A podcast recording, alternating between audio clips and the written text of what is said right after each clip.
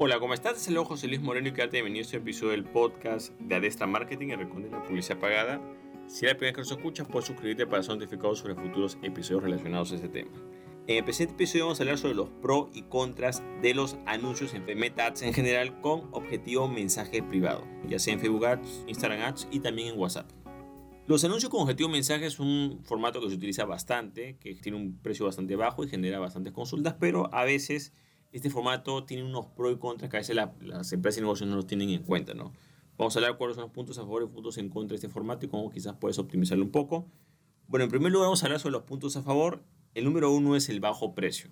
El costo por objetivo, que en este caso es mensaje privado, ojo, ya sea en lo que corresponde a mensaje privado de Facebook, mensaje privado de Instagram o mensaje privado de WhatsApp, es que generalmente el precio tiende a ser más bajo que otros objetivos. El segundo es que generalmente tiende a darte un gran volumen de mensajes que si haces publicidad o ya has hecho publicidad con este objetivo, te vas a dar cuenta que la cantidad de mensajes que se recibe sí es bastante eh, contundente, digamos, ¿no? en relación con otros objetivos. Puedes ver, digamos, como que un más interés, digamos, con, al, momento de hacer la inversión, porque la gente lo único que va a hacer es contactarse contigo de forma privada, de forma directa. Otro punto a favor es que puede haber bastante facilidad y comodidad para el usuario, ya que el usuario simplemente, por ejemplo, sobre todo cuando recibes mensajes de WhatsApp, eh, una vez que se establece por ese canal, la gente está acostumbrada de utilizar eh, aplicaciones de mensajería instantánea, se le es más cómodo. Eh, y también hay otro punto que también tiene una alta conversión si lo sabes hacer, sobre todo en canales relevantes como WhatsApp. ¿no? La gente se siente más cómoda hablando por WhatsApp, sus audios, mensaje de texto, en vez de llamadas como tal, más que todo mensaje de texto y audios, funciona mejor y convierte muy bien si por supuesto la persona que se comunica está capacitada y sabe hacerlo. ¿no? Si da buena atención y tiene un buen nivel de cierre de ventas, lo va a poder tener buena conversión. Ahora, ¿cuáles son los puntos en contra de este formato publicitario? Claro, el primer punto en contra y el gran problema que tiene muchas empresas y negocios es que genera muchos mensajes de baja calidad. Tú vas a recibir bastantes mensajes, pero bastantes de estos mensajes no van a ser relevantes. ¿Por qué? Sencillo, por varios motivos. El primer motivo es de que como es tan fácil eh, enviar un mensaje, en algunos casos puede, alguien te puede mandar un mensaje de forma errónea o por error.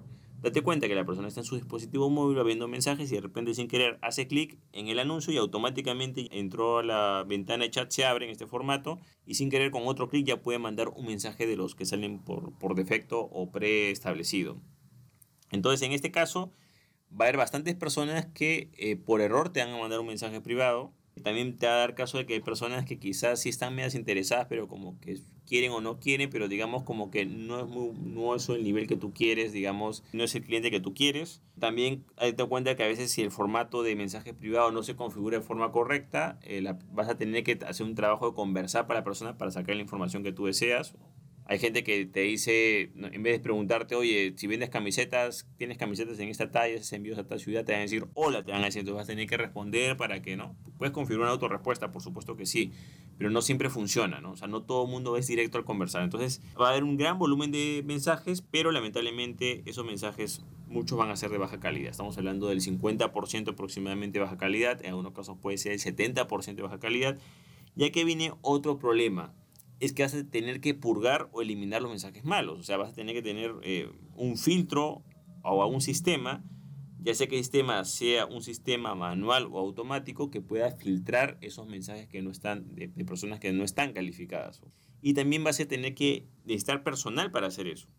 ¿Okay? Si lo haces sobre todo de forma manual, va a haber personas que van a tener que conversar con la persona o precalificar a la persona o registrar esa consulta, viene otro tema, requiere un sistema de registro, como ya sea manual automático, y eso va a demandar recursos, ya sea que contrates una herramienta que tengas que pagar para utilizarla, o ya sea que contrates personal para que lo haga manualmente.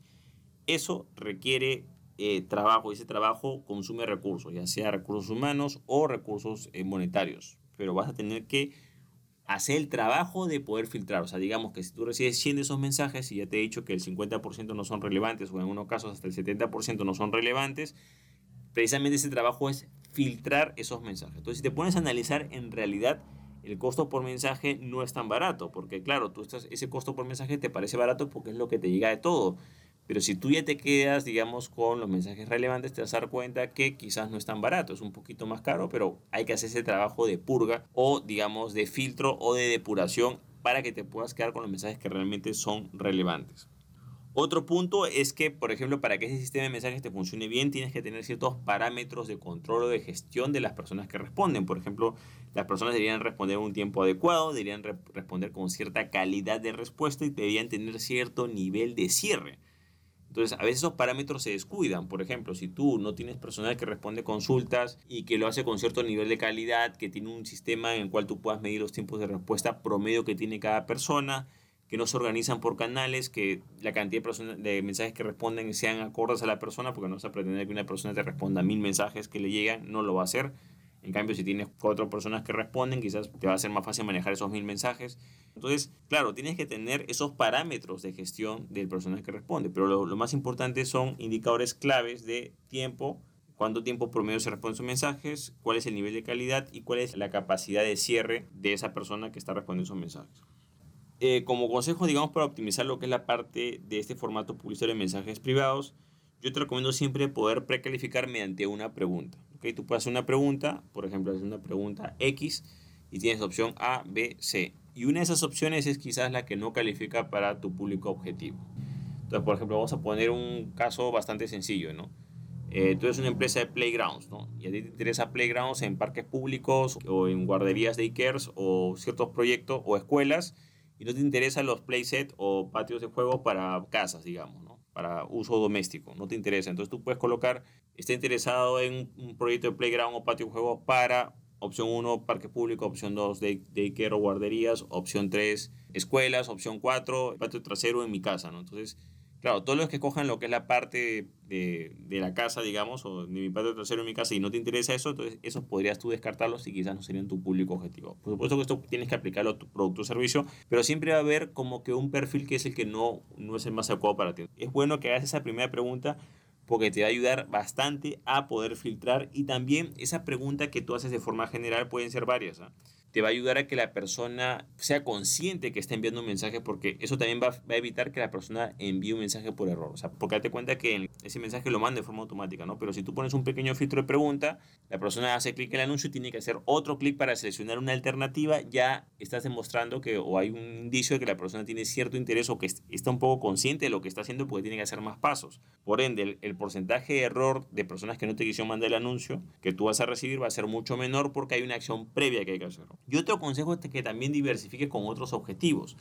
Si bien el objetivo mensaje es, entre comillas, más económico y más fácil de implementar, hay otros objetivos que son mucho más interesantes referente con este tema. Por ejemplo, está el objetivo de eh, leads o clientes potenciales, como le llama Meta o Facebook o Instagram, le llama así, pero son leads en realidad. Y ese formato de leads o clientes potenciales lo que hace simplemente es de que la persona hace clic en el anuncio y le aparece un formulario se prellenan los campos y puedes eh, pedirle el, correo, el nombre, teléfono, dirección, etcétera, los datos que tú crees relevantes. Pero antes de eso también puedes plantearle una pregunta.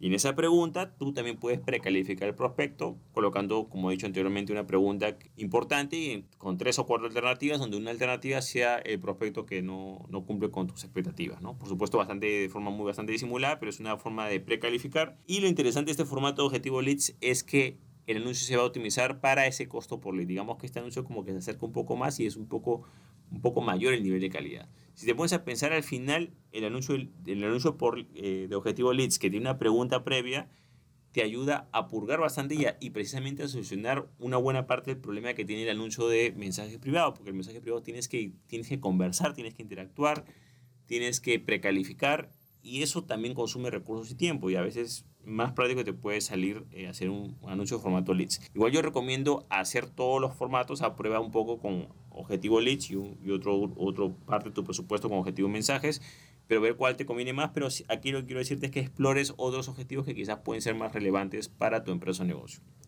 Bueno, de esta manera hemos conocido sobre lo que son algunos puntos a favor y en contra de los anuncios con objetivo mensajes en Facebook Ads, Instagram Ads y WhatsApp en general.